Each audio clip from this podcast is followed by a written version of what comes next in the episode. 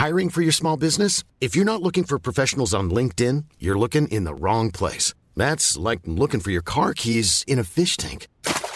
LinkedIn helps you hire professionals you can't find anywhere else, even those who aren't actively searching for a new job but might be open to the perfect role. In a given month, over 70% of LinkedIn users don't even visit other leading job sites. So start looking in the right place. With LinkedIn, you can hire professionals like a professional. Post your free job on linkedin.com/people slash people today.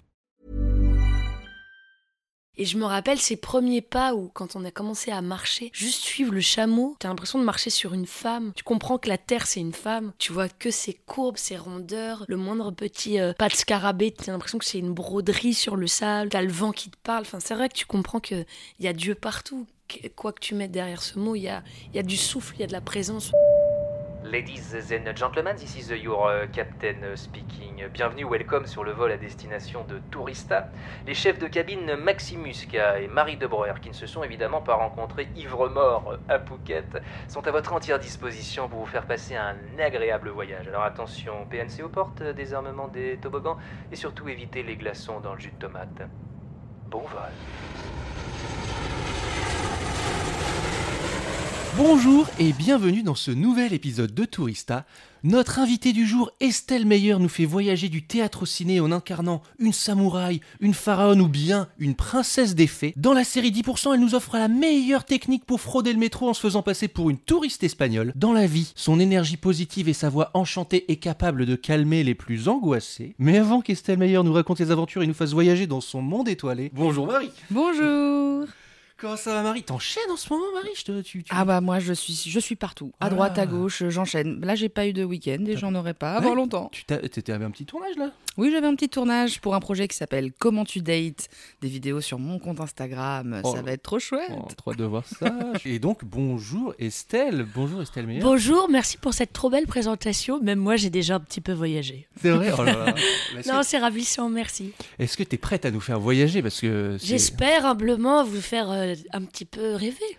Bon, bah, ça va être un peu ton boulot aujourd'hui. Tout Et à fait. euh, alors bon, il faut que je sois honnête. Alors, je t'ai vu qu'une seule fois sur scène, mais tu n'étais pas euh, sur scène. Je t'ai vu- j'ai vu dans une pièce de théâtre, mais t'étais pas dans le. Voilà. J'étais partout. T'étais, partout mais, autour, mais- mais j'ai quand même l'impression de te connaître beaucoup depuis. Donc, Trop euh, joli. ouais, est-ce que, est-ce que, ouais, on peut expliquer parce que. en Oui gros- bien sûr, mon frère François de Brouwer, qui fait Grand la voix ami. du générique, est un grand ami d'Estelle. Ah oui, c'est vrai qu'il fait le générique. euh, C'est lui qui fait le. Il fait le générique de Tourista avec sa, sa douce voix. Il a écrit une pièce de théâtre qui s'appelle Rencontre avec une illuminée. Et euh, il raconte, en fait, c'est à moitié autobiographique et il rencontre son amitié avec Estelle. Et donc, il y a un personnage qui s'appelle Stella, qui est très, très, très inspiré d'Estelle, notre invitée aujourd'hui.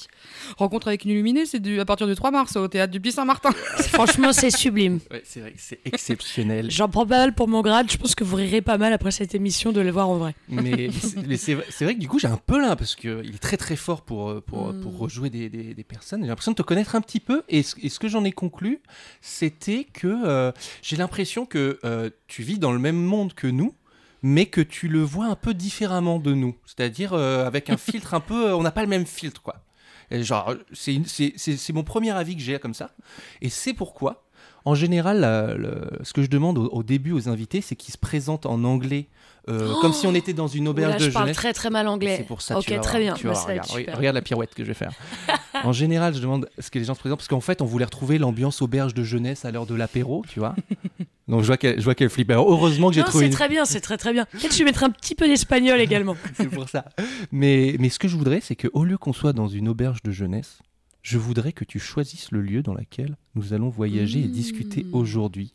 Est-ce que c'est une tente berbère peut-être ou alors autre oui. chose? Alors raconte-nous. Alors on, on est, on va où aujourd'hui On s'installe où pour euh, pour ce tourista Alors écoute, pour ce tourista, on est dans le désert, on est entouré de grandes dunes euh, très féminines comme des très beaux seins ronds. Il y a un ciel vraiment bleu clin, tu vois, un bleu pigmenté euh, assez ardent. Il y a des étoiles, mais on est en plein jour. Et il y a des vieux rois et des grandes reines qui nous attendent euh, au cœur d'une tente berbère. Il y a quelques lions et il y a un feu euh, chaud et bon qui ronronne. Il y a une petite, une petite théière qui commence à, à crépiter, à clapoter, ça sent la menthe. Il y a un pain qui se cuit comme ça dans la cendre sous le sable. et il fait bon vivre. Et peut-être le temps s'arrête et on se dit que on pourra se raconter les grands fondements de l'humanité et, et apprendre un petit peu mieux à vivre dans l'heure qui vient. Waouh, bah, je veux plus retourner dans l'auberge de jeunesse. hein. Maintenant, on fait tous les, on fait tous les touristas ici. hein. Oui. Euh, bah, Est-ce que tu, tu- ça te dit de, de- de te présenter dans la langue que tu veux euh, D'accord. Ça, ça te, ça te dit Ça en, me va en très bien. comme, Peut-être si, que comme je- si tu rencontrais des gens tu sais, en voyage que tu D'accord. connaissent pas, tu vois. Genre, comment tu te représentes? Bonjour, euh, hola, qu'est tal Mhm. Hola, hola. Euh, bonjour, je peux être un petit peu en français, mais dans Tout ma propre langue française. Tout ce que Ok. Ben, je m'appelle Estelle, euh, ça veut dire étoile. Mon deuxième nom, c'est euh, Geneviève, ça m'a fait euh, longtemps assez chier. Jusqu'à ce que je comprenne que c'était le nom de ma grand-mère, qu'on appelait Nouna. Un jour, j'avais dit Putain, Geneviève, ce prénom de vieille, elle avait dit Tu sais que c'est quand même mon prénom. Aïe. Donc, c'était un petit début sympa. Et en fait, jusqu'à ce que j'en découvre l'étymologie, quand j'ai fait un cercle de femmes avec des femmes, et l'étymologie de- du prénom Geneviève, ça veut dire femme accoucheuse. Une femme qui accouche, ou femme de haute noblesse, de, race, ou je sais pas trop quoi. Et j'ai- aimé ce côté euh, accoucheuse d'autres femmes. Enfin, justement, je comprenais ma grand-mère, et c'est comme si j'avais eu tout d'un coup un, un petit cadeau posthume de poupée russe où elle-même m'avait engendré. On dit aussi que on est dans le ventre de notre grand-mère, vu que quand ta maman, par exemple, est dans le ventre de ta de sa, de sa propre mère, il y a déjà son système reproductif qui est prêt. Donc en fait, tu es déjà là. Ah ouais. Donc il y a un côté, euh, je sais pas, la filiation comme ça. la filiation vers le haut et vers le bas. Donc je me dis que ouais, on a toutes les générations emboîtées les unes dans les autres qui s'attendent, qui s'espèrent. Et du coup, voilà, maintenant j'aime bien ce deuxième prénom euh, comme un- une petite protection euh, de, de cette grand-mère que j'aimais tant. Je fais du théâtre. Quand j'étais petite, euh, on me disait elle est charmante, mais on l'entend pas. Et après toute ma vie, on m'a dit vous pouvez baisser un peu le volume. Donc c'était voilà des choses un petit peu, des, des, des, des volumes un petit peu aléatoires. Je suis bélier comme Marie, ça, ça Oui. nous a toujours euh, beaucoup rapprochés. Donc je pense qu'on n'a pas peur de commencer. En même temps, on en a peur, mais on commence en tout cas. On se lance bravement. Oh, je pense qu'on est courageuse. Je mets Marie complètement dans l'eau pour me sentir moins seule dans cette présentation. Je pense que des fois, on est assez pénible. Pardon, Marie, là, je vais vraiment, elle a peut-être ras-le-bol d'être dans ma présentation. Je suis la troisième d'une fratrie de quatre. J'ai grandi euh, vers Melun, Fontainebleau, dans la forêt. J'avais un jardin, j'avais un arbre dans mon jardin qui s'appelait Morgane. C'était une femme arbre. Je lui racontais beaucoup de choses. Ce que raconte François dans Rencontre avec une illuminée, c'est vrai. À 6 ans, j'ai un moucheron qui s'est noyé dans, dans mon bain. Je l'ai très mal vécu. Je, je me suis fait beaucoup de soucis et j'ai pleuré longtemps. Comme si ouais, la peau était un peu trop fine, Mm. trop exposée au vent, à l'émotion. Alors du coup, je pense aussi, euh, d'où cette grande sensibilité, euh, un besoin de, de sublimation, de merveilleux, de magie, de rituel, de, de rendre le monde plus doux pour y vivre. Voilà. Trop bien. Franchement, c'est pas mal. Les, les- Quand je demande aux gens de se présenter en français, euh, ça change tout. hein. Enfin, c'est- c'est- c'est- Parce qu'en anglais, c'est Hello, I'm Estelle Meyer. euh, Ça aurait été peut-être un petit peu plus limité en anglais. C'était incroyable. Euh, mais ça, alors moi aussi, j'ai, je pense, mon, mon deuxième prénom c'est Jefferson parce que mon papy c'est Jeff. Oui. Alors est-ce que dans Faudrait le ventre, ouais. dans le ventre de sa mère, est-ce que j'étais déjà là? Eh ben, bah, oui. Les spermatozoïdes, ils se renouvellent peut-être. Ah, c'est une bonne question. Ouais, bah, ça, il faut Mm. réfléchir. Ouais. Il, faut, il faut réviser. Bon, on verra ça plus en tout tard. cas, Jefferson, il faut savoir que sur mon téléphone, il n'y a pas marqué Maxime Muscat, il y a marqué Jefferson Muscat. C'est beau. raison. Bah, bisous papy belette. Euh, 91 ans hier, bref. Alors normalement, je demande ensuite euh, aux gens de nous raconter leur rapport au voyage. Est-ce que tu peux euh, nous raconter ton rapport au voyage en quelques mots euh Écoute, mon rapport au voyage, c'est marrant, j'ai envie de te raconter un autre truc de ma bio. Quand j'étais ado, j'étais assez furieuse et déchaînée et ingérable. Et enfin, tu vois, dans cette espèce de douceur de l'enfance, il y avait quelque chose qui a eu besoin de péter beaucoup les murs et, et les cadres. Et j'avais une grande colère, comme si les choses devaient se réveiller. Et ma mère, je trouve que j'ai eu des parents qui étaient intelligents, voyant qu'ils ne pouvaient pas forcément gérer euh, le taureau. Euh, ils ont demandé à des relais. Euh, j'ai eu un peu une deuxième maman qui était une plasticienne, qui, était aussi déchaînée et qui m'a donné courage en me disant mais vas-y, invente la vie que tu veux. Et ma mère m'avait proposé de, de faire un travail spirituel, parce que c'est vrai que ça va prendre peut-être une grande dimension dans ce tourista, et d'en rencontrer avec une illuminée. Elle m'avait proposé de faire un travail avec un frère carme. Euh, euh, et le mec travaillait sur le rapport. Comment présenter ça pour euh, trop taros. Qu'est-ce qu'un frère carme Un carmélite, Ah. un carme, euh, donc c'est une euh, confrérie de- des chrétiens, mais c'est des moines. Et donc les carmes, je ne saurais pas expliquer le- la finesse de ça, mais ils travaillaient sur la l'aspect féminin de la divinité et de la fécondité du monde. Et il travaillait avec les contes de fées, etc. Et pour lui, notamment, il travaillait avec, bah, je sais pas, des adolescents, notamment beaucoup, et sur euh, ce qui était endormi en nous. Et si tu avais le bon nom, donc on revient au prénom de Jefferson et autres, Mhm. si tu avais la bonne formule magique, tu réveillais en toi ce qui attendait comme ton potentiel. Et euh, je me rappelle, ça va peut-être avoir un lien avec le, le voyage qui va suivre. Il était aussi très imprégné de soufisme et de Rumi notamment. Et un des premiers textes euh, qui ouvrait ce groupement, ça durait un an, avec des questions aussi euh, fortes et vastes quand tu es ado de si tu restais deux jours sur la Terre, tu ferais quoi? Qu'est-ce qui compte réellement pour toi? Enfin, toute une succession de questions euh, un peu de, dévoilement de ton noyau. Et euh, le premier texte qui, commençait, c'était euh, Ô ami, euh, un peu comme dans le spectacle de François. Euh, Genre, qui derrière tant de voiles t'appelle? Qu'est-ce que tu es venu faire sur la Terre quoi? Quelle, est ton, quelle est ta marque secrète? Qu'est-ce que tu qu'est-ce que es venu faire? Et mon nom de princesse, a- après un certain temps, je vais pas tout vous dévoiler, mais c'était les premiers mots, c'était nomade au cœur de feu et prise de liberté. À travers l'art et les rencontres, je sème l'espoir. Et j'a- j'avais 14 ans. Ah oui, c'est ça, j'allais tout t'as- on t'a dit ça à 14 ans? Ouais, on Ça t'a guidé 14 depuis? ans. Et en fait, c'est bah, la chanson La Gitane que chante François euh, à la fin de son spectacle. C'est ces mots. Il y a nomade au cœur de feu et prise de liberté. Et du coup, ce terme de nomade, parce que Mm. j'ai une famille aussi qui est métissée, qui est, qui est mélangée. Il y a, il y a beaucoup, beaucoup d'origines, de religions, de cultures dans ma famille. Ma grand-mère Geneviève, dont je vous parle, était ethnologue. Elle a travaillé beaucoup euh, chez les Dogons, en Afrique, notamment sur la parole du monde, sur la fécondité aussi du monde, sur les contes comme rite initiatique. Donc j'ai un rapport comme ça aux mots et, euh, et à une culture vaste et à un rapport justement euh, voyageur parce que déjà dans mon sang, dans ma gueule, dans mon, dans mon ADN, c'est mixé. C'est des gens qui ont, traversé des mers, des pays, qui sont rencontrés, qui ont fait. euh, voilà, il y, a des- y a des chocs, des cultures et des rencontres. euh. Donc voilà, déjà mon rapport au voyage, j'ai l'impression qu'il est dans ma chair. Parce que euh, depuis que je suis enfant, on me dit T'es de quelle origine Tu viens d'où Pourquoi tu t'appelles comme ça Mais avec cette tête-là, mais c'est quoi tes grands-parents? Voilà, j'ai quelque chose, on m'a toujours envoyé T'es d'ailleurs, tu viens d'où? C'est quoi cette voix C'est quoi cette, cette tête? Enfin, tu vois, j'ai eu ça très tôt.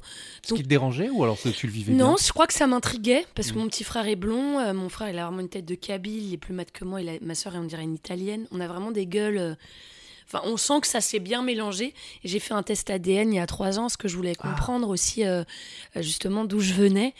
Et donc ça m'a fasciné parce qu'il y a aussi bien euh, des Iraniens que des Suédois. Donc tu fais, ben, c'est beau le chemin qui les a menés. Et des choses dont je sais même pas. euh, tu vois, voilà, il y, a- il y a des- il y a des gens qui ont marché, quoi. Il y a des gens qui ont marché. Et ça, ça me touche. Aussi de pas tout savoir, mais de savoir que il y, a des- y a des bouts du monde dans nos, dans nos gueules, quoi. Et aussi le fait de s'appeler Estelle, qui veut dire étoile. Quand tu rentres en physique quantique, tu sais que tu es fait d'étoiles. Mais c'est pas poétique, en fait. C'est réel. Tu as des bouts d'étoiles dans le corps. Donc j'aime bien. On est tous plus ou moins des voyageurs, quoi. Peut-être de galaxies ou d'époques ou de temps. ou- Voilà. Voilà, et boum, on peut s'arrêter là, c'est parfait. Marie, alors tu Le quiz de Marie. Marie fait un petit quiz, je sais pas ce qu'elle nous a prévu. Ah, c'est Euh, très bien. mais un petit quiz, voilà, pour nous mettre dans, dans l'ambiance et après on continuera notre beau voyage. Marie, qu'est-ce que tu nous as prévu Ouais, on change comme, d'ambiance. Comme Euh, filouterie là.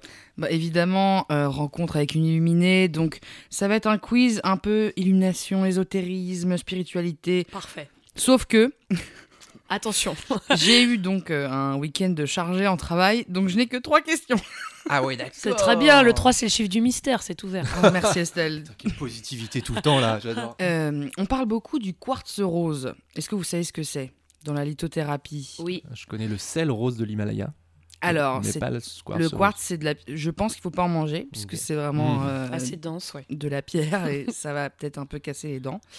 Euh, et donc voilà, on dit que c'est une pierre qui a certaines vertus. Euh, alors pour moi, ça représente vraiment la lampe de nature et découverte, vous savez, qui s'allume et il y a de la pierre autour. Donc j'ai que ça en Ça tête. roule. Mais est-ce que vous savez dans quel pays se trouvent les plus grands gisements de quartz rose au monde? Je dirais Asie, moi. Quel pays Un d'Asie? pays, quel Hmm. pays d'Asie? T'aurais peut-être.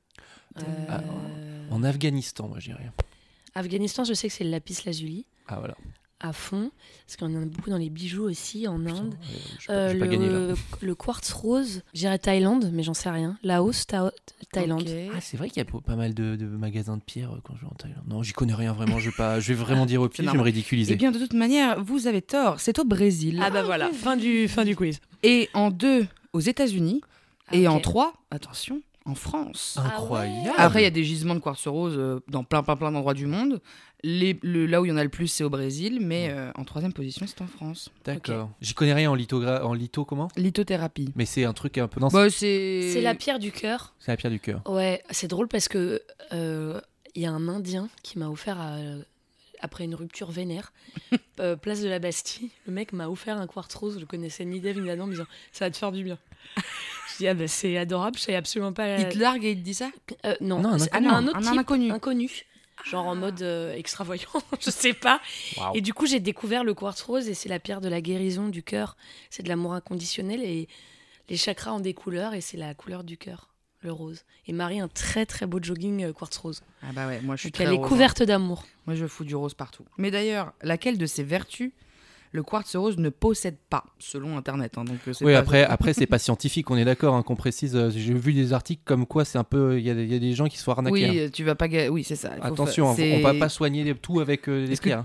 Une fracture du, du, du- du crâne, vaut mieux aller à, l'hôpital. Voilà, Ouais. c'est ça. je préfère. Tu Donc, peux selon, euh, selon Internet et les gens qui croient à la lithothérapie, euh, laquelle de ces vertus le quartz rose ne posséderait pas? Elle apporte l'amour et confiance en soi. Oui.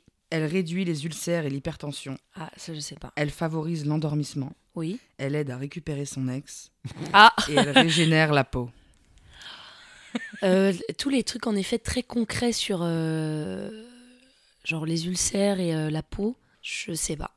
Par contre, l'amour, endormissement, enfin je sais pas, moi je l'ai porté ce, ce dans mon soutien-gorge, je pense pendant une bonne année.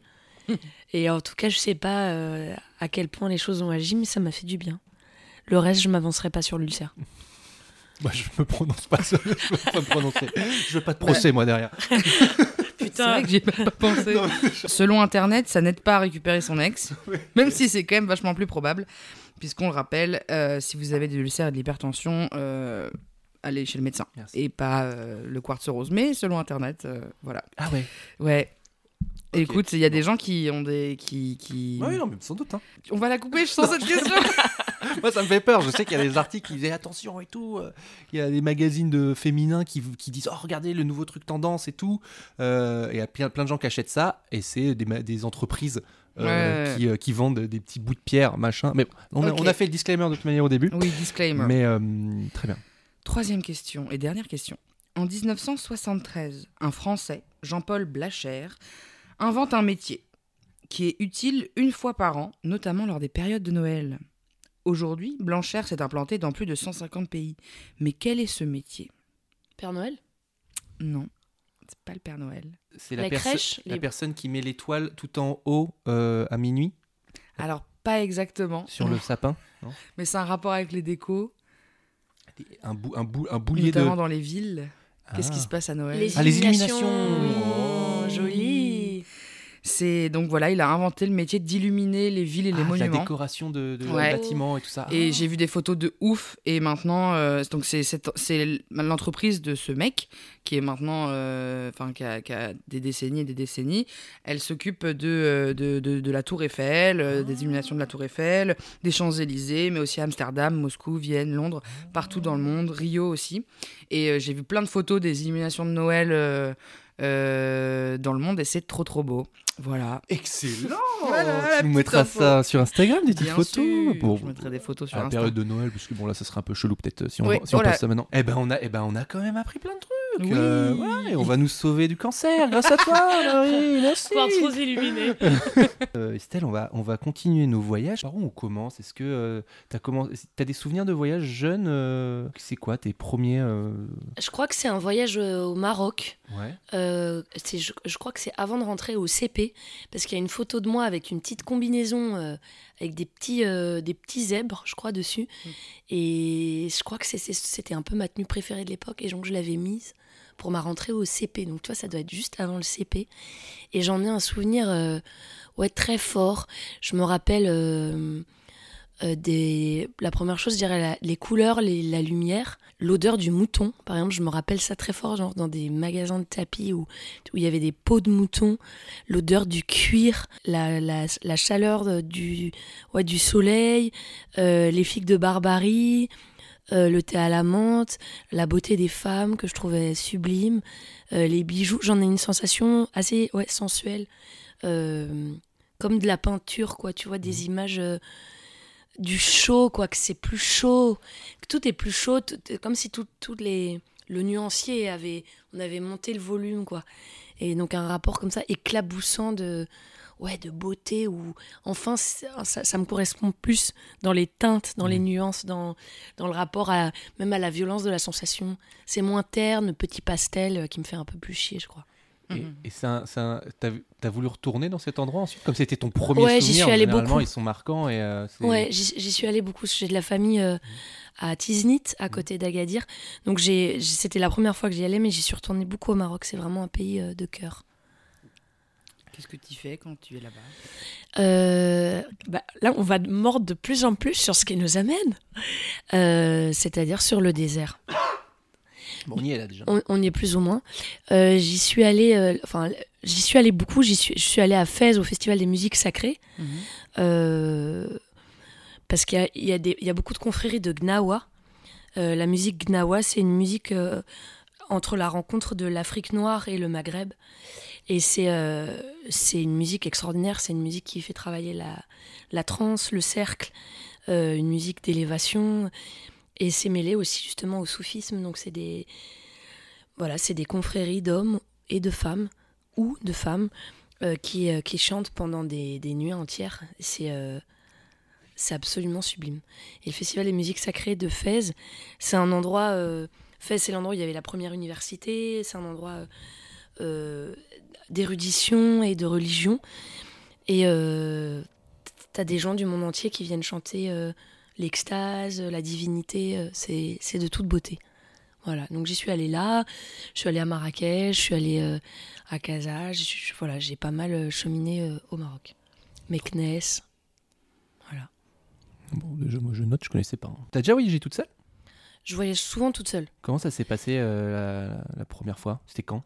La première fois, je me rappelle en Tunisie, j'ai été aussi, j'étais pas mal aussi en Tunisie. Je me rappelle en Tunisie, j'avais, je venais pour le mariage d'une de mes grandes amies, Mhm. qui est gerbienne, et on était avec son grand frère qui était vraiment décidé à être le plus grand chaperon du monde. Donc, je pouvais pas faire trois pas et demi sans que le frère soit là. Et en même temps, on allait en boîte, enfin, c'était en même temps très ouvert. Mais je me rappelle d'une fois, j'avais l'impression vraiment d'une, d'une, d'une escapade folle où tout le monde s'était endormi. Et j'étais sortie seule. Et j'avais un tel besoin de allez là il faut un tout petit peu me lâcher les basques. Et je me rappelle à Djerba donc j'étais il était peut-être une heure du matin je m'étais vraiment faufilée. J'avais l'impression de ouais d'être une petite voleuse comme ça de temps de nuit. Et je me rappelle sur la plage il y avait des familles c'est ça que j'adore aussi euh, euh, en Tunisie au Maghreb c'est vraiment t'as les familles les bébés qui dorment qui sont réveillés qui sont déchaînés euh, qui mangent enfin jusqu'à très tard dans la nuit et donc j'étais au bord de la, de la mer et je me suis baignée. Il faisait très chaud. Et je Ah me rappelle, je me suis vraiment, genre dans la nuit, donc tu- personne ne te voyait, je me suis foutue vraiment à poil. et je suis rentrée vraiment dans la mer. Et, et la mer était noire, donc il n'y avait pas de différence entre la, la, la mer et le ciel. Donc juste j'avançais dans, dans du noir, dans de la nuit avec des rires, des chants, des, des, des endroits de feu. Enfin, il y avait quelque chose de comme ça complètement fou. Et puis après, euh, ça a été le mariage. Et le mariage, c'était incroyable. C'était vraiment un, un mariage traditionnel djerbien. Ouais, les femmes djerbiennes, elles ont des, des bijoux extraordinaires qui descendent presque jusqu'au nombril. Ouais. Des espèces de pectoraux comme ça, euh, où vraiment il y a, il y a l'or entier. Et c'est des soirées entre femmes. Il y a une soirée entre femmes, il y a une soirée avec l'homme. Et puis du coup, de vivre à côté. Donc elle s'appelle Wafa, cette amie. Vraiment, jour après jour, d'aller leur faire le henné, euh, d'aller euh, aussi. on- on- toutes les femmes de la famille l'ont lavé. C'est comme si le corps euh, était honoré par tout le féminin euh, dans la salle de bain avec des petits déchants complètement épilés. Je me rappelle, enfin, au sucre. Je- je- je- J'en j'en ai encore une sensation aussi. Bah, extraordinaire, quoi, de robes, de beauté, de, où, tu, où tu manges un œuf, enfin, aussi sur la fécondité du monde, tu, tu manges l'œuf, qui est la fertilité, euh, tu, tu fais goûter du miel, je sais pas, c'est un rapport à la douceur, au lait. euh, j'ai- voilà, j'ai j'ai l'impression d'être dans les noces de Cana, tu sais, dans le cantique des cantiques, dans la Bible. Enfin, vraiment, tu ouvres un imaginaire de, de pétales de rose et de chaleur et, et de peau douce et, et de henné où tu ne peux pas bouger parce qu'il faut que, que tous les dessins soient splendides. Enfin, c'est vraiment une préparation. Et ces chants des femmes, c'est cette chaleur des femmes, ces baisers des femmes. C'est vraiment une, une plongée dans le continent féminin, parce que j'étais du côté des femmes, où tu dors toutes les femmes ensemble comme si tu, tu prenais toute la force du féminin avant de rencontrer l'altérité et, et le, et le masculin. Enfin, je sais pas, j'ai trouvé ça euh, très beau.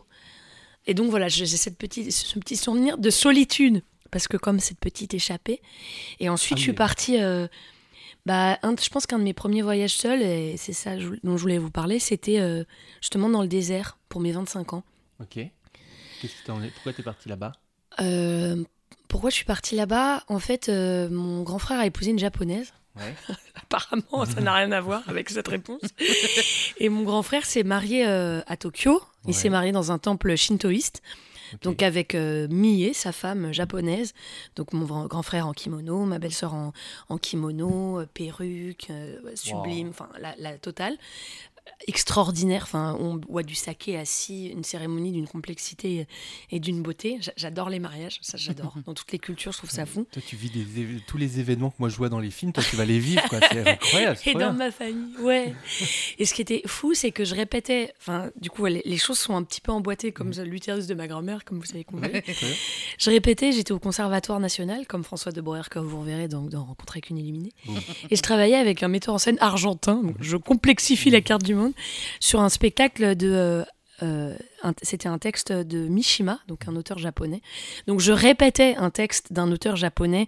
J'étais en troisième année du conservatoire et je suis partie cinq jours seulement. C'était mes cinq possibilités pour faire le mariage de mon grand frère au Japon. Donc je vais au Japon, à Tokyo. Je J'étais jamais allée au Japon de ma vie. À 25 ans, ça va. Je me prends une patate absolue. Je pense que j'avais 22 ou 23 là à cette époque. Donc je suis complètement euh, traumatisée de beauté, de, de ce Japon, de cette splendeur, de cette. Enfin voilà, c'est fou. Le, le- le dîner de mariage, il y a 60 000 petits plats avec des choses plus folles les unes que les autres. Voilà, j'en ai aussi une autre sensation de, de soierie, de, je sais pas, de cheveux, de ces grands cheveux noirs. Je découvre toute la famille, de ce rituel, de, de cette façon de s'ag- s'agenouiller, de respect, où on se touche pas, mais il y a quelque chose, je sais pas, qui un dessin quoi. La moindre plaque d'égout, il y a des sakuras dessinés dessus. Enfin, c'est la folie. Et je les quitte plus tôt. Du coup, toute ma famille reste et je dois me barrer. Et je les quitte à l'aéroport avant de prendre le, le- train qui m'emmène euh, à l'aéroport. Et je les vois tous comme si, je, je sais pas, j'ai un- une sensation comme si, euh, bizarre, je mourrais. Et que je disais au revoir à ma famille. Enfin, que je les quittais, qu'il y avait une séparation. là. Sur cet endroit, c'est génial. Je sentais que ça avait un peu pété, mais oh, j'ai failli me tuer. Ah bah, j'ai failli pas faire de, de petits enfants, moi. hein. Pardon. Oh la vache. Ça va, mon chou? Ouais, ah j'ai eu trop peur, mais ça va. Euh, ouais, mon siège a pété en fait. Attendez, bon, je sais pas, je couperai sans doute son nom. Oh, Ça va, mon chou Ouais, ouais, mais j'ai fait- j'ai vraiment failli m'embrocher les, les parties, quoi. Je suis vraiment désolé. Mais non, il n'y a pas de problème. Je suis tombé, T'es quoi. tellement mignon. Ça va les couilles Pardon, Bah, pour cette mais question pas- un peu pas de problème. frontale. Non, mais c'est. euh, j'ai. Ça a frôlé, quoi. Mais j'ai vraiment eu ce Non, truc de. franchement, on Là, était j'ai vu, pas loin. j'ai vu la vie de mes enfants disparaître d'un coup, quoi. Sont Pardon. Allez, on y retourne. Petit casque. Euh, donc, t'étais- et c'était au moment où tu voyais disparaître ta famille, c'est ça? T'as vu comment j'ai suivi, hein? À deux doigts de l'embranchement. Oui, je dis au revoir à cette famille et j'ai l'impression, je sais pas, que je les quitte d'une façon solennelle. Donc je sais pas, je suis émue, j'ai les larmes aux yeux. Je sais pas, je vois toute ma famille qui me va au revoir. Je sais pas, il y a un truc bizarre. Et bon, bref, je prends l'avion. Je crois que j'avais jamais pris aussi l'avion pour le Japon. C'est quand même très long. Enfin, tu vois, c'est genre un petit 13 heures, je crois. T'avais jamais pris l'avion de ta vie ou t'avais Non, j'avais jamais pris l'avion aussi loin, Aussi loin, toute seule. Enfin, tu vois, Ouais, ouais, oui. un petit euh, 12-13. Un petit, un petit vol direct en plus. Un petit, un petit- je crois qu'un petit vol direct. Bon, ça va quand même. Ouais, ça va, mais quand même une sensation un peu émouvante. Et, euh, et je sais pas, je m'endors pas, j'ai l'impression que je vois la lune par les hublots. Ça, je sais pas si c'est romancé ou si je m'en rappelle comme ça. Et donc, je suis dans la- dans le, dans la- je suis dans l'avion et j'ai l'impression. bon, tout ça, c'est de la sensation. Oui. Que les gens dorment et que je les veille. C'est-à-dire que j'ai l'impression que tout l'avion fait. J'ai l'impression que je suis la seule survivante. Bon, c'est très bizarre. Non, c'est pas bizarre Bon, du je, tout. je suis comme ça, suspendue dans ce. Je viens de marier mon grand frère. C'est mon grand frère, c'est beaucoup pour moi. Je sais pas. Je suis dans cet avion. Voilà. Je m'endors. Et là, je fais un rêve. Putain, c'est vraiment rencontre avec une illuminée. Complètement barré. Enfin, un rêve. euh, C'est un rêve, t'as le droit. Enfin, voilà, c'est un rêve complètement fou. Je- J'ai un rêve qui me dit. euh, Enfin, il y a une phrase dans ce rêve qui me dit. Ah, putain. Qui me dit N'aie pas peur d'aller jusqu'à la douleur de Dieu, de te fracasser contre le mur assourdissant du silence. Donc je me réveille de ce rêve légèrement choquée. Je suis là. C'est quoi cette phrase? Mais je suis un peu limite traumate. Donc j'écris la phrase, je, fais, je suis un peu en mode palpite. Je me dis, euh, attends, c'est quoi cette phrase? Enfin, n'est pas, enfin, c'est quand même des phrases énormes. Et je me dis, euh, mais c'est pas un texte que j'ai lu, c'est pas mes mots, c'est pas mon langage. Enfin, je parlerai pas comme ça. Et je suis un peu, euh, voilà, je suis un petit peu fébrile. Mhm. Et j'arrive, euh, et, et en même temps, je suis surexcitée. J'ai l'impression d'avoir vraiment été, genre, reçu un message divin, quoi. Ah ouais. Je suis vraiment, ok, c'est un truc de dingue. Et euh, ah non, ce que je vous ai pas dit, pardon, c'est que cette phrase m'est transmise, m'est transmise par une femme que je connais. Qui s'appelle, pardon, vous rentrez vraiment dans ma vie, hein, Mani, Oui. et qui est la voisine du dessus de ma deuxième maman qui m'a élevée à l'adolescence quand je vous ai expliqué que c'était Qui compliqué, était artiste. qui, était en- qui a été script de Mouchkine par exemple sur son Molière, enfin Hmm. tu vois, qui a été actrice, qui a, voilà, une grande femme, euh, tu vois, qui a eu des amants libres, une espèce de, une femme libre qui, qui m'a toujours impressionnée. Donc c'était la voisine du dessus de cette deuxième maman qui me disait, voilà, Estelle, il, enfin, il faut que tu retiennes cette phrase. Donc c'est Mani qui me transmet ce texte Dans le rêve. dans le rêve, voilà, et qui me dit cette phrase. Et je fais, ok, putain, bah faut que j'appelle Mani assez rapidement en fait. Ah. Donc j'arrive à Paris, j'appelle Mani. Mani est sur répondeur. J'appelle Mani, elle est sur répondeur. Je l'appelle deux jours. Elle est sur répondeur pendant deux jours. Je fais ok, euh, qu'est-ce qui se passe? Donc j'appelle Carmen, cette deuxième maman, vous saurez tout. Donc euh, la pote de cette femme. Et je lui fais ok, euh, Karma, eh, j'essaie d'appeler Mani depuis deux jours, elle est où? Enfin, j'arrive pas à la joindre, elle me dit, elle est au Japon. Et là je fais oh putain, ok, ça se complique. Ou ça se précise. Euh, donc là, je fais un message à Mani en disant Mani, je rentre du Japon. Donc je me dis Est-ce que je vais croiser dans le ciel? Enfin, je sais pas, je me dis C'est vraiment Barros. Je dis Mani, il faut qu'on se voit là. Il faut qu'on se voit. Elle vient manger avec moi un midi au conservatoire. Et je lui dis Voilà, Mani, j'ai ce rêve. Je fais quoi en fait? Il faut que tu me donnes des clés. Ce, ce rêve, je dois en faire quelque chose. Enfin, c'est pas possible. Elle me dit Ok. Et elle, vraiment, j'adore ce que. Pas du tout, genre. Oula, c'est vraiment. Elle est vraiment. Ouais. Oui, d'accord. Elle me dit donc, écoute, moi, le mur fracassant du silence, il y a deux choses pour moi qui me viennent. Mhm. Euh, deux expériences qui pourraient se rapprocher de ça. C'est euh, une retraite vipassana. Ah ouais. C'est une retraite silencieuse pendant En dix jours. ouais. C'est dans un temple bouddhiste où tu tu, tu, tu t'amènes pas de livre, pas de portable et tu. Il en parle euh, carrière dans son dernier livre Yoga. Mhm. Il a fait ça. Et donc c'est un- une retraite pendant dix jours, donc silencieuse, avec un enseignement. euh, Tu médites, hein, c'est Voilà. 10 heures de méditation aussi, ouais, c'est Par jour. donc elle me dit voilà, elle a fait ça. Et elle me dit et sinon la deuxième chose que j'ai faite c'est euh, c'est d'aller dans le désert. Et j'ai été avec euh, une association qui s'appelle Désert. Et voilà, c'est aller dans le désert où j'ai euh, jamais euh, rencontré une telle qualité de silence, de densité, de, de présence, où tu comprends que tous les monothéismes sont nés dans le désert. Enfin voilà, il y a un truc avec le silence assourdissant, le silence qui parle, quoi. Mm. Donc elle me dit ces deux trucs, et puis on paye l'addition, voilà ce que je peux t'apporter. euh, Fais-en quelque chose, j'ai pas la réponse. Mais, tu vois, moi euh, j'espérais que ça soit une phrase, mais je sais très bien de quoi il s'agit. Tourne à droite et monte dans l'escalier. Ouais, elle te propose déjà deux aventures, Et c'est elle trop me, bien. hein. elle me donne déjà deux réponses énormes. Ouais. Donc là, je suis un peu ok. Donc euh, je me rappelle, je m'inscris. Les trucs Vipassana, c'est c'est limite un an de. Les trucs sont pleins. Ouais. C'est- C'est c'est- c'est pas. Enfin voilà, c'est pris d'assaut. Mhm. Et euh, donc je m'inscris, je me rappelle sur euh, liste d'attente et tout. euh, mais je suis un peu. Je me dis, bon, faut le faire, mais je suis un peu flippée quand même de la retraite de 10 jours. Ouais. Silencieuse. Tu t'étais inscrite en Inde quelque... ou non, il y a en, c'est- il y a en France, il y a ouais. en France, euh, il y a des Ouais, centres en France. Et je me rappelle, euh, enfin voilà, finalement, donc, euh, bah, je suis sur liste d'attente, ça s'ouvre pas, etc. Et donc, je vais faire la deuxième piste qui est est dans le désert. aller dans le désert. Et là, euh, c'est, je me dis, bah, en, en fait, j'ai, je pense que j'ai donc j'ai 24 ans à l'époque. Je me dis, euh, bah, je vais aller pour mes 25 ans. En fait, je vais aller fêter. euh, je suis dans une histoire qui bat totalement de l'aile. Je me dis, c'est le bout du scotch. Donc, il faut se casser et allons honorer cette phrase. Et du coup, je pars donc avec cette association désert dans le désert. La même association que ta, Ouais. ta voisine. Donc, je pars dans le désert. Je pars euh, dans, le, au dans le désert euh, marocain. Euh, je pars, euh, je crois que c'est une semaine. J'ai mes 25 ans là-bas. Donc, euh, Avec que des gens que tu connaissais pas. avec que des gens que je connaissais pas. C'est quand même un peu, parce que je vais vous en parler d'un deuxième désert. J'y suis retournée après, euh, cinq ans après, où je suis partie avec une autre association qui s'appelait l'Ami du Vent. Et là, c'était, euh, on marchait silencieusement dans le désert et tu pouvais, on parlait le soir. Et là, j'étais pour le Nouvel An, pour un, un passage d'année. Bien. Donc euh, il y a eu des étapes aussi dans ces déserts. La première fois, c'était un peu, c'était un peu en mode quand même sac quechua. euh, donc les gens parlaient un peu, tu vois, ma dernière machine à laver. Enfin, tu vois, où t'es en plein milieu du désert, des fois t'es là. On peut juste se taire et regarder où on est, s'il vous plaît. Mais quand même, mes 25 ans, c'était fou. On était en tente dans ce premier truc. J'étais avec une militaire, son mec était en Afghanistan. Et donc, moi, je, je venais de me séparer avec cet homme. J'étais, j'étais complètement au bout du rouleau. J'étais en t-shirt quechua tout le temps, mais j'avais pour mes 25 ans, je m'étais offert une belle, une trop belle robe rouge. Et euh, le jour où je me suis réveillée de mes 25 ans, ils avaient marqué sur une dune Joyeux anniversaire Estelle. On était avec des chameliers, ils m'ont fait faire un tour de chameau, ils m'ont offert du safran. Tu sais, on était au milieu du désert Ouais. euh, une bague, tu vois, ils, m'ont fait des cadeaux, euh, je trouvais ça complètement fou. euh, et le soir, donc j'ai mis cette robe et j'ai- j'ai j'ai dansé seule, parce que les gens étaient se coucher, j'ai dansé seule dans les dunes avec cette robe rouge, je m'étais maquillée, enfin, je m'étais fait belle pour ce jour. Où voilà, j'ai eu un 25 ans euh, fort comme Ah ouais. ça pour, euh, pour, pour cet anniversaire.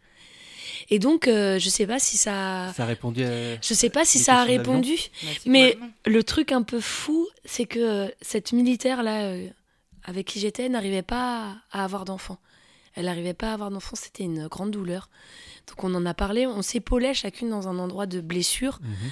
et on a marché voilà beaucoup ensemble. C'est et ensuite on s'est pas tellement revus, on s'est peut-être vu une ou deux fois, on a gardé contact. Cinq ans après, je repars dans le désert, donc avec l'ami du vent Ou de l'association. L'association. Et donc là, avec cette retraite silencieuse, là, c'est en Tunisie. Et, euh, et là, là, du coup, je sais pas si c'est le fait de marcher dans le silence, il y a que des nanas de 60 ans. Donc j'arrive, j'ai 30 baloches, salut. Et donc, du coup, je suis un peu. euh, je sais pas, euh, c'est étonnant d'être avec ces femmes. La guide, c'est une poétesse euh, qui a perdu un enfant, qui est, qui est assez brute comme ça, mais en même temps, justement, comme une pierre de lave, quoi. Je sais pas comment dire, elle est dense, elle est.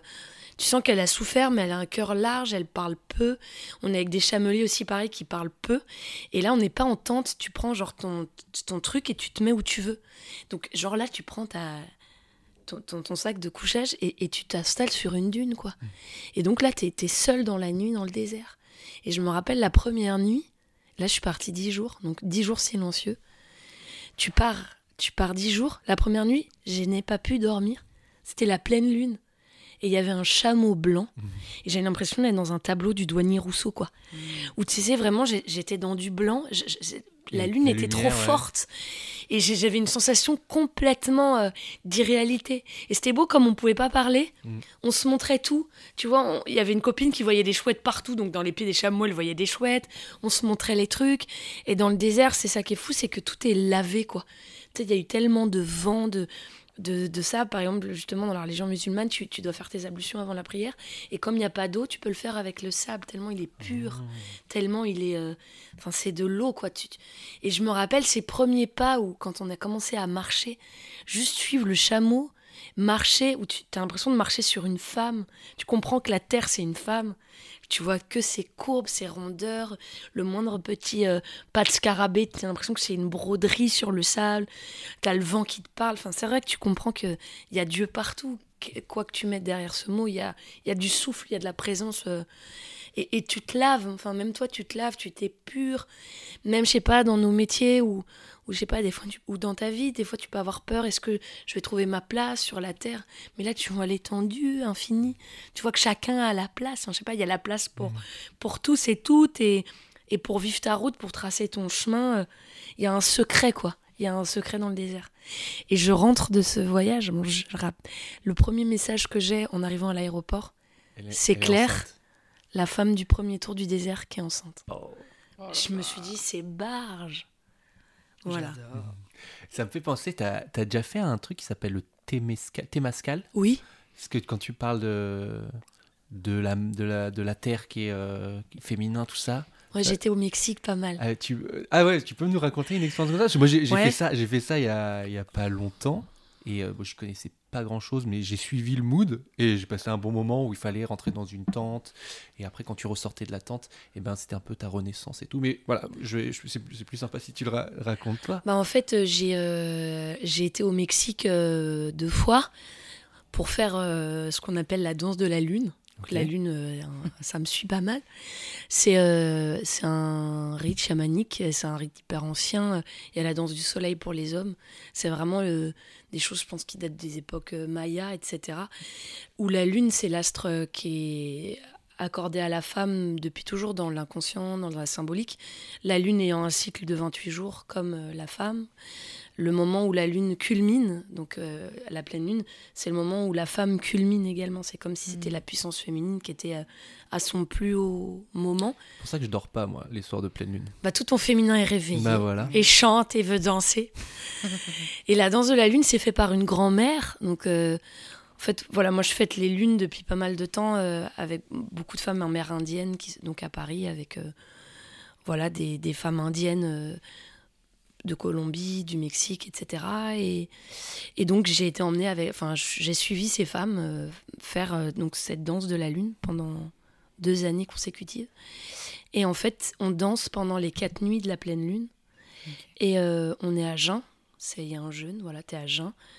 Et chaque nuit s'ouvre et se ferme par un témascal. Donc c'est la grande purification. Puis en plus, c'est la, la- la façon aussi de, bah, de se laver sous- sous- sur tous les plans. Et donc le témascal, symboliquement, en effet, ça représente l'utérus. C'est euh, en plus, c'est- ce qui est beau, c'est que donc c'est une, une, une, une fête où il y a des milliers de femmes. Donc déjà, tu, tu vois jamais autant de femmes, où vraiment le féminin est absolument à l'honneur. Les hommes sont là au service de la guérison de la femme. Enfin, de l'évolution et de la guérison de la femme. C'est une Donc, tente, t'as- hein, c'est juste pour qu'on visualise un peu. C'est une espèce de hutte, c'est comme une avec- bulle en fait. C'est ouais. comme une bulle que tu coupes en deux, c'est comme un, comme un sein. C'est Mm. comme si tu rentrais dans un sein. Et donc, c'est des choses que tu fais avec des branchages. Tu as une espèce d'arcade comme un corset. Et ensuite, Mm. il y a des bâches pour que ce soit complètement isolé. Tu as une espèce de petite entrée. Enfin, mais tout le Mexique est fait comme ça. euh, Quand tu vas euh, euh, sur des sites sacrés où il y a des pyramides, par exemple, il y a les pyramides, il y a la pyramide du Soleil, donc il y a une grosse pyramide brum, centrale, et par exemple, il y a les pyramides de la Lune, où il y en a 13, parce qu'on a 13 lunes, enfin 13 culminations. Les femmes, on a 13 fois nos, voilà, nos règles, nos cycles. Il y a 13 cycles dans une année. Et donc, tu, tu rentres comme dans un utérus symboliquement où tu as un, un vagin, et puis ensuite un endroit où tu peux te loger. Mais pas forcément pour enfanter. Enfin, c'est ça qui est beau aussi dans, dans les traditions euh, chamaniques ancestrales, c'est que l'utérus, c'est un, c'est comme un espèce de chaudron alchimique de possibilités qui donne la vie sous toute forme, que tu enfantes ou que tu entretiennes la vie. euh, Enfin, euh, voilà, comme, comme vous le faites là, vous entretenez la vie, parce que vous entretenez le récit de la vie, vous entretenez euh, la connaissance, le lien entre les humains, le lien entre euh, l'évolution de chacun. C'est une façon d'entretenir la vie, donc d'être mère. vie, c'est des- c'est quelques accidents parfois. Mais, on et même. relever. Et on s'en relève. ouais. Et donc le témascal, je me rappelle, euh, donc c'est très chaud. C'est Oui, les Il y hommes a des pierres, il y a des pierres chaudes met à Voilà, l'intérieur. les pierres, les hommes font chauffer, les hommes du feu qui s'occupent du feu font chauffer des pierres dans le feu. Donc tu les fais rentrer dans la hutte. En plus, il y a tout un chant de tu salues les, les pierres, ça revient au quartz rose. Comme c'était les grands-mères, t'as un chant qui salue les grands-mères. Parce que les, les pierres, c'est les choses les plus anciennes aussi sur la terre. Et donc c'est- c'est- il y a un espèce de trou comme ça dans la terre. Mais avant de rentrer dans la tente, moi je me souviens, il fallait me, je me suis lavé dans le feu. Enfin, j'ai. T'as été purifié. Bah, en fait, il fallait se, il fallait se enlever tout ce qu'on avait. On était un peu en slip, quoi. Enfin, on était en maillot de, en maillot de bain, quoi, Ouais. un peu torse nu et tout. Et on devait jeter euh, tous les trucs négatifs dans le, dans le feu. Donc, il fait ça. Et après, on rentrait dans la tente. Ouais. Bah là, nous, t'es t'es purifié avec des plantes. Ah oui, d'accord. Ah oui, les plantes étaient. Pardon. oui. Ouais, je, t'en prie. T'es es purifié de, de haut en bas avec aussi cette, euh, la médecine du feu et des plantes. Mm. Et ensuite, tu- ouais, tu rentres dans cette hutte, tu, tu fais le tour de... Voilà, il y a des femmes tout autour, on est peut-être 40, Mm. tu vois, dans cette... Et donc, tu es à même la terre, et il y a un côté, en effet, où tu rentres presque comme un serpent, enfin, tu t'es obligé de ramper un peu. Ah oui, oui. Et donc, c'est aussi, il y a des femmes qui supportent pas, notamment la chaleur. Et il y a, il y a des, des femmes qui tiennent ce Témascal qui disaient mais en fait on vient de cette chaleur dans le ventre, c'est cette chaleur. Donc en fait vous, vous avez les moyens de tenir cette chaleur. Et c'est vrai que ça te fait bouger cette chaleur euh, aussi t'es à jeun, enfin tu vois dans cette euh, ça ça te, ça te ça te bouge quoi, ça te il y a quelque chose euh, ça te fait je sais pas fondre des résistances euh, ça te modifie quoi. Faut- Ouais, moi, je me souviens, fallait me- je me concentre beaucoup. euh, il y avait plus, il y avait trois ou quatre étapes dans ple- plus- Ouais. plusieurs. euh, Oui, plusieurs ramène pierres, des ils ramènent pierres. des nouvelles pierres, ils changeaient les, euh, les, enfin, le- les plantes. Ils mettaient aussi des plantes. Il y avait un- une odeur différente à chaque fois. Ouais. Et à la fin, c'était chaud. Et donc, il y avait au fur et à mesure, à entre chaque, chaque pierre, il y a des gens qui sortaient un peu. Mais, Ouais.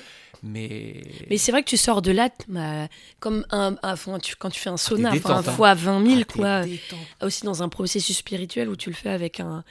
Ouais, comme si tu passais des portes et des écorces avec des modifications aussi de corps, bah, t'atteins d'autres. D'autres choses et c'est beau aussi parce que tu vois dans les pierres enfin je sais pas je me rappelle cette première danse de la lune j'ai pas ressenti ça la deuxième fois moi je voyais des animaux partout je sais pas je, voyais vraiment des, des animaux dans le feu dans les braises euh, dans les étoiles dans je sais pas il y avait un rapport euh, donc ce- ce- cet endroit du Témascal, ouais, il était, c'était quelque chose quoi. En plus avec la fatigue, il y avait vraiment quelque chose de qui lâche quoi. Tu lâches tes, je sais pas, tes fonctionnements. Il y a quelque chose qui qui cède. Tu te fais des voyages parfois, euh, genre Morito au bord de la plage? Bah, c'est une bonne question, Marie. Franchement, je crois que ça me, peut-être pas assez. Ok. Non, mais c'est vrai. Je- euh, je- non, mais c'est, c'est, j'adore cette question. J'ai l'impression Un petit- que Un petit all inclusive de temps en temps, quoi. Je sais pas. Ouais, quand Alors, même. En même temps, tu dis ça, mais par exemple, j'étais encore cet été et c'était vraiment en mode. euh, en mode. euh, On mange, on dort. euh, On mange, on dort, euh, on, fait de la- on se baigne et, et on fait des grosses siestes, quoi. Mais il te Oui, manque oui, un- quand même. Il te, quand man- même. il te manque un truc quand tu fais ça ou pas? Bah- T'as envie, t'as envie de t'enfuir et d'aller te baigner toute nue dans la mer, euh, toute seule, sans... Ouais, en quand- abordant bah, en fait, c'est vrai que quand c'est. euh, c'est- je sais pas si c'est ma personnalité ou. Ou je sais pas, ce qui me, ce qui me rend heureuse, c'est c'est vrai que c'est quand j'ai l'impression de. Ouais, d'aller à l'essentiel de choses où j'ai besoin de sens tout le temps. Mais des fois, c'est chiant. hein, parce que des fois, tu as envie d'être plus légère. Enfin. Des fois, j'aimerais être plus légère.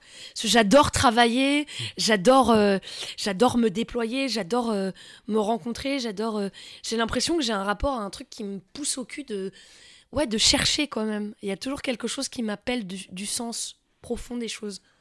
14 ans, euh, après ce qu'on t'a dit à Ouais. 14 ans, c'est Ouais. obligé, quoi. C'est ça. Ouais. Tu vois, moi, à 14 ans, on me disait Euh, Tu veux plutôt euh, un sac euh, couleur rose ou couleur noire Tu as le choix entre deux sacs et j'ai choisi un sac. Tu vois, c'était pas le même rapport à la vie. C'était- Mais je pense que. Mais des fois, je me dis aussi, vas-y, allège-toi, apprends à. Apprends à. Apprends à t'alléger. Des fois, j'ai eu l'impression. euh, Et en même temps, c'est bizarre parce que j'ai l'impression de pas avoir le choix. Enfin, que c'est ce qui m'intéresse aussi. Je sais pas pourquoi. Mais des fois, je suis là. Vas-y, allège, euh, légèreté, légèreté. euh. Donc, des fois, je me fais des petites plages de légèreté. Ah, mais alors, juste, elle fait la grimace quand elle parle de petite plage de. Plage de Elle me- légèreté. Elle me regarde comme si elle, a- elle venait de manger un truc pas bon. hein. Non, mais j'adore, c'est des bonnes questions, quoi. C'est des bonnes questions. J'avais vu, putain, je vous saurais toute ma life, j'avais vu une astrologue qui m'avait dit, euh, en regardant mon thème, je regarde Marie comme elle bélier comme moi. Et J'ai bélier, ascendant balance. Attendez, Et vous- ouais, on est bélier ascendant balance. alors, fait, alors, faites les malines là. Alors, si vous êtes vraiment au taquet là-dessus, devinez ce que je suis. Je connais ta date Ah oui, tu moi, sais. je sais. Ah, mais moi, je, suis, je, je dirais poisson, non? Pas du tout. Ah, il paraît que t'as un- il paraît que t'as eu un, un délire avec un poisson. Tu cherchais un poisson dans quelque part. Ouais, j'ai une année. Alors, j'ai parlé avec Attends, quoi? Qu'est-ce que c'est que T'as cette parlé avec François? François. Il me dit Ah, attends, j'ai une anecdote. Je vais te filer un, je vais te filer un, un- un tuyau. Parle-lui du, du moment où elle a cherché un poisson. Elle parlait aux gens. Elle cherchait un poisson. Ah, ok, je vois ce que c'est. Ça, c'était quand j'étais au Japon, euh, Oui. mon troisième voyage. On voulait aller avec euh, mon amoureux au marché euh, des poissons, Mhm. qui est un énorme marché euh, à Tokyo. Mhm. Et euh, on savait pas où c'était. Donc on a pris un arrêt, on a pris le métro, on est descendu à l'endroit et évidemment personne parle anglais. Il y a peu de gens qui parlent anglais. Moi je parle absolument pas japonais et donc on, il y a rien indiqué. Tous les panneaux sont en japonais. Je ne sais pas où est le marché des poissons. Et là il y a deux japonais qui parlent Et j'ai dit, je vais leur demander. et j'ai toqué sur l'épaule d'un japonais, déjà, ce qui ne se fait pas. Ah bah oui. Absolument pas, parce que la personne n'est pas une porte. et puis, euh, tu tu touches pas comme ça, donc je fais vraiment toc, toc, toc. Et donc, le gars fait. mm. Et donc, je savais dire sumimasen, qui veut dire excusez-moi. Et donc, j'ai fait sumimasen, et là, j'ai mimé un poisson, j'ai fait. Aïe, aïe, aïe. Et là, j'étais effrayée, effrayée. Genre. Ils ont dû croire que je, je sais pas, je me foutais d'eux ou pas. Donc ça n'a rien donné, ils ont fait. "Oh, Ils se sont complètement cassés. Voilà l'anecdote. Excellente anecdote. Bah, euh, on visualise bien. On Donc, vous voyait assez bien la scène. Est-ce que tu as trouvé ce marché aux poissons finalement? Je ne l'ai malheureusement pas trouvé, mon Bah. mime n'était pas assez convaincant. Bon, bah, écoute, prochaine fois. Apprendre, apprendre le mot poisson en japonais. The, anguille, or, euh, or the, the dorade. Non, mais c'est com- ouais, c'est compliqué. euh, t'as- t'as- mais t'as pas de problème pour euh, communiquer. Enfin, tu, non, pour ça, ça va, ouais, ça j'ai va, ouais, l'impression, ça se passe bien. tu rencontrer les gens, parler avec des inconnus. euh, Ouais, j'adore. En voyage, tu rencontres des gens. C'est euh, ça que j'aime beaucoup en fait. Je crois que ce que j'adore dans le voyage, en fait, c'est le fait que tu puisses te réinventer. C'est que tu sois pas connu sous un angle ou sous Ouais. une gueule ou sous une fonction. Tu peux déjà dire ce que tu veux de ta vie. T'es pas obligé de tout raconter. Il y a quelque chose, je trouve, qui se redéfinit comme si tu te reprogrammais. Et j'aime bien cette façon de se réinventer. Souvent, par exemple, je, je sais pas, je redécouvre, euh, je sais pas, ma fantaisie ou je sais pas comment dire. C'est comme si le- le regard d'un autre. Puis voilà, je suis actrice. Je suis quand même euh, souvent dans un milieu d'acteur ou d'artiste, ce qui est ce que j'adore. Enfin, c'est le métier que j'ai choisi et, je suis heureuse dans ce monde d'art, de sublimation, de beauté. Mais j'aime tellement aussi rencontrer des gens qui font tellement autre chose, Ouais. qui ont un autre rapport au monde, qui se lèvent pas pour les mêmes choses, qui ont d'autres difficultés. Euh, je- ça, ça me plaît beaucoup. J'aime bien cette, euh, ouais, cette presque cette virginité à l'autre où tu, tu rencontres quelqu'un. Et puis d'autres cultures, évidemment, le grand bonheur, quoi. C'est, non, ça, me- ça me parle beaucoup. tu dis. À un moment, je faisais, euh, je passais à la télé et genre, euh, il y a plein de gens qui me reconnaissaient dans la rue et euh, ben, en fait, je leur envoyais une image qu'ils voyaient à la télé. Donc, je m'étais Ouais. vraiment formaté dans un truc et j'étais, j'étais tout le temps, hey, Maxime Fun. Et quand je suis parti en voyage tout seul, rencontrer des gens qui me connaissaient pas, Ouais. et ben j'avais, je me- j'ai fait ah mais en fait j'ai pas besoin de faire tout un tout un pataquès à vouloir faire. c'est euh, clair. Et je me suis dit ah vas-y juste euh, Tu peux être toi-même euh, autrement. descends d'un cran et, et les gens ils t'aiment bien quand même tu vois. Ouais. Et j'avais remarqué ce truc-là. euh, en Est-ce que vous avez déjà menti en sachant que vous allez peut-être jamais revoir ces personnes et de dire ouais bah, je suis sculptrice euh, alors que c'est pas vrai? Genre vraiment s'inventer une vie? J'ai jamais fait, mais je trouve que serait ça assez intéressant. Enfin, je trouverais ça chouette. moi je crois que j'ai déjà fait le temps d'une soirée où j'avais la flemme euh, Te raconter ta vraie vie pénible. mais en fait moi ça Même pour t'échapper de toi-même. j'ai vraiment du mal même avec mes amis et tout à la question de qu'est-ce que tu fais en ce moment qu'est-ce que en plus quand on fait nos pénible. métiers ça change beaucoup Ouais. donc du coup tu dois tout le temps raconter des trucs alors que c'est vrai que si t'es expert comptable pendant 20 ans bon bah t'es expert comptable pendant 20 ans on te pose la question une fois et c'est fini et, euh, et moi ça me fatigue et cette question elle me fatigue et, en voyage quand tu voyages seul tu rencontres des gens tout le temps donc il y a toujours le tu t'appelles comment t'as quel âge t'as- Ouais, c'est chiant de se répéter. et tu, tu fais quel métier et bon au bout de un mois euh, dire tous les jours le- ce truc là ça me saoule quoi et donc je disais des petits mythos soit des métiers qui intéressent personne On te on fait se pas chier. de questions Ouais, C'est Alice Moitié qui disait faut dire que t'es comptable si tu veux pas que qu'on te pose Ouais. des questions. Ouais, je suis dans la comptabilité. Dans les impôts, tout fait Oh merde. Et là on te pose pas de questions derrière. ou alors ils vont te demander mais alors Attends, moi pour ce la petit fiche. 8% Ouais. Justement, ça fait longtemps que j'espère. J'ai fait le chemin de Saint-Jacques aussi euh, plusieurs fois toute seule. ah Et j'ai rencontré, je me rappelle, dans les métiers fous, j'avais rencontré une femme euh, qui travaillait dans les pompes funèbres. Donc j'étais là, c'est fascinant. Et en fait, elle s'occupait euh, de la toilette des morts. ah waouh Et je trouvais ça hallucinant, quoi. Genre, euh, son métier, c'est de s'occuper des morts, quoi. Et elle en parlait, mais vraiment comme une bonne mère de famille, quoi.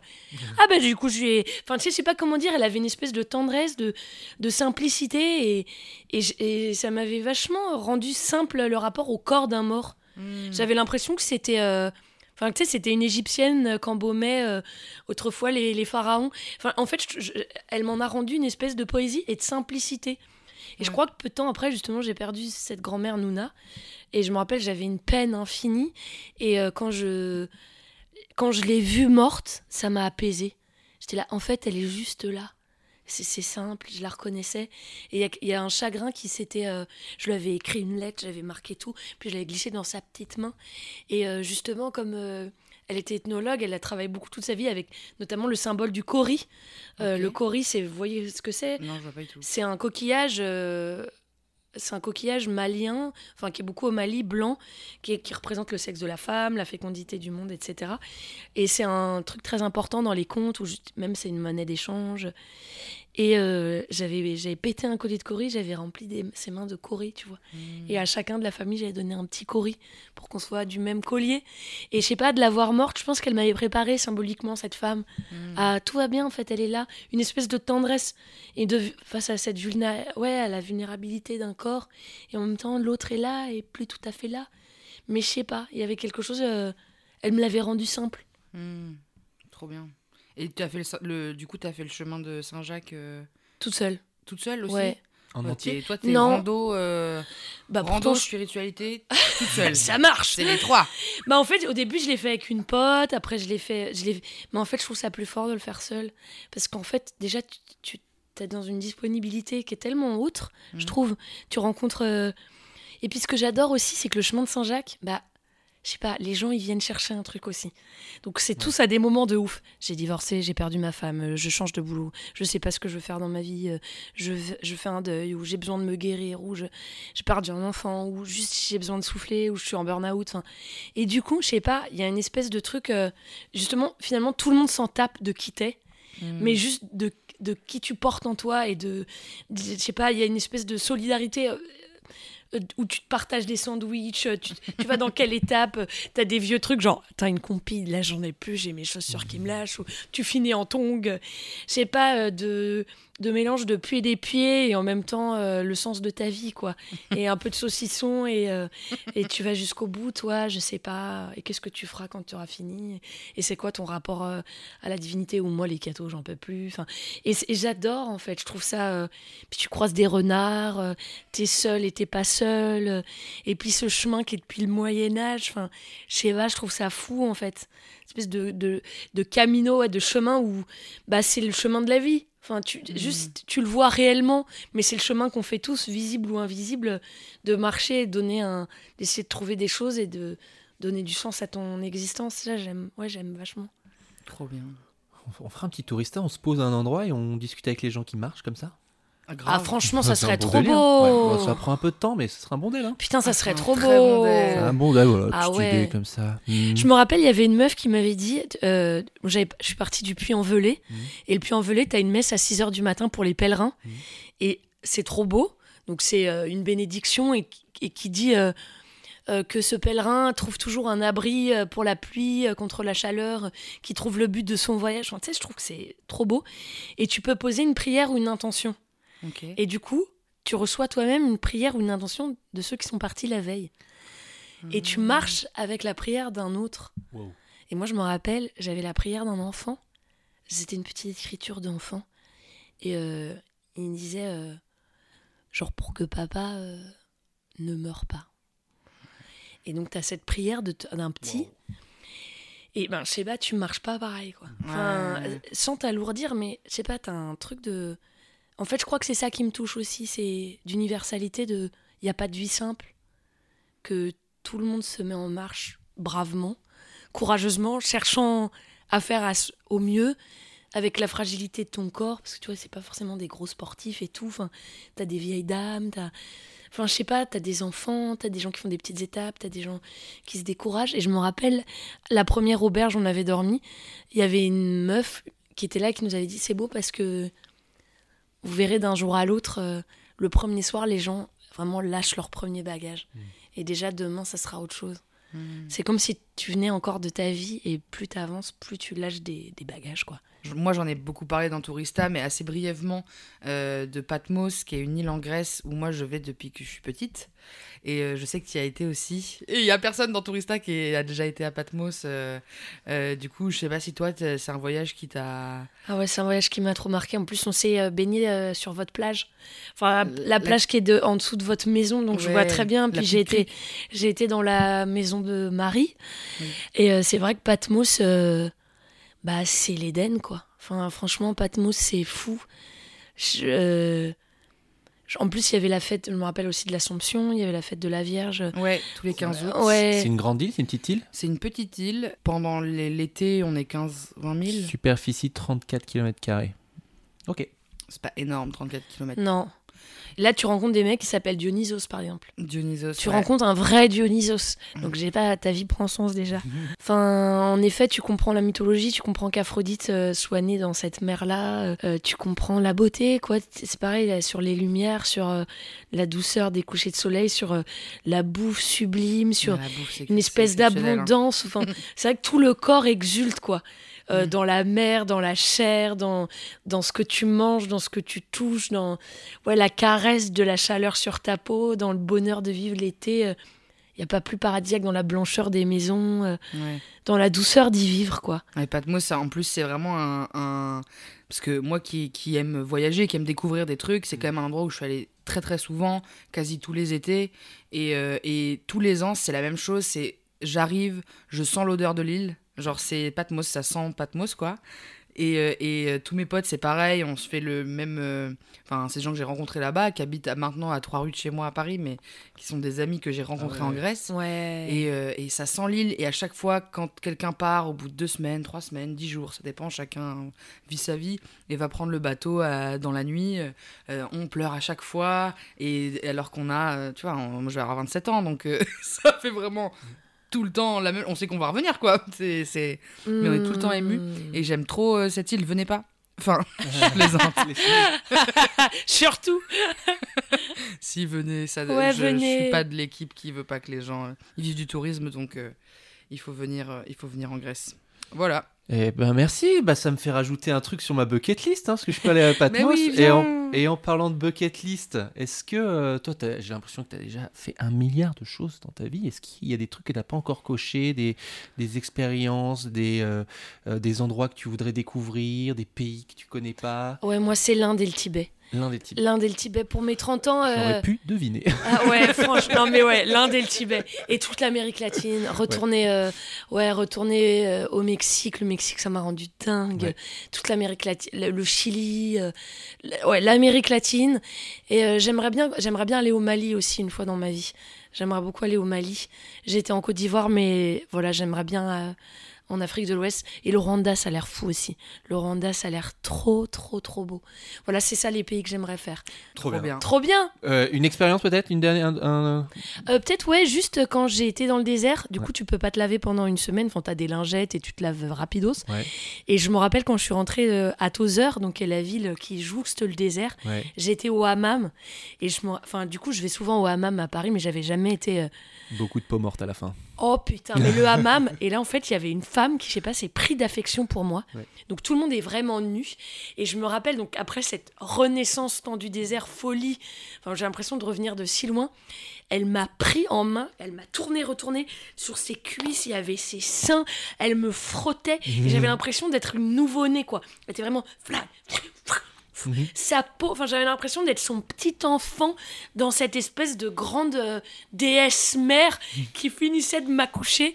Et ouais, ça a été un souvenir euh, de finir par ce pot à pot euh, vitalisant, d'être frotté, massé, l'huile de rose, de, de corps de femme où tu es dans une semi-obscurité de, de peau, de cuivre, de sein, de ventre.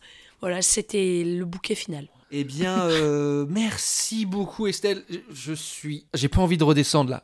Franchement, Mm. c'était trop. Vraiment, je, je regarde, c'est juste que l'heure arrive, mais j'ai pas envie de redescendre. C'était un super voyage. Tu reviendras pour nous raconter le Mali et tout ça, tout ce que tu veux.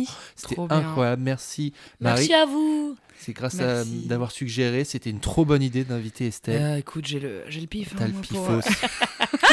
Euh, Merci Estelle, merci Maxime. Eh bien, merci les touristos et touristas euh, de nous mettre des petits commentaires 5 étoiles. On, en a- on- on nous a appelé le POT là récemment euh, le sur, POT, sur le Apple podcast, Podcast of all time. of all time, un truc comme Un ça, truc ouais. comme ça, ouais, comme le Yeah. GOAT. Merci, Yes. on dit que voilà, on nous remercie, ça nous fait trop plaisir, ça nous touche beaucoup et ça nous fait grandir euh, tous ces, ces commentaires. Vous abonnez aussi à notre compte Instagram. Marie euh, a fait plein de petites nouveautés là pour vous faire Oui. voyager avec les, les, les endroits dont on a parlé dans Tourista. Elle fait des, des,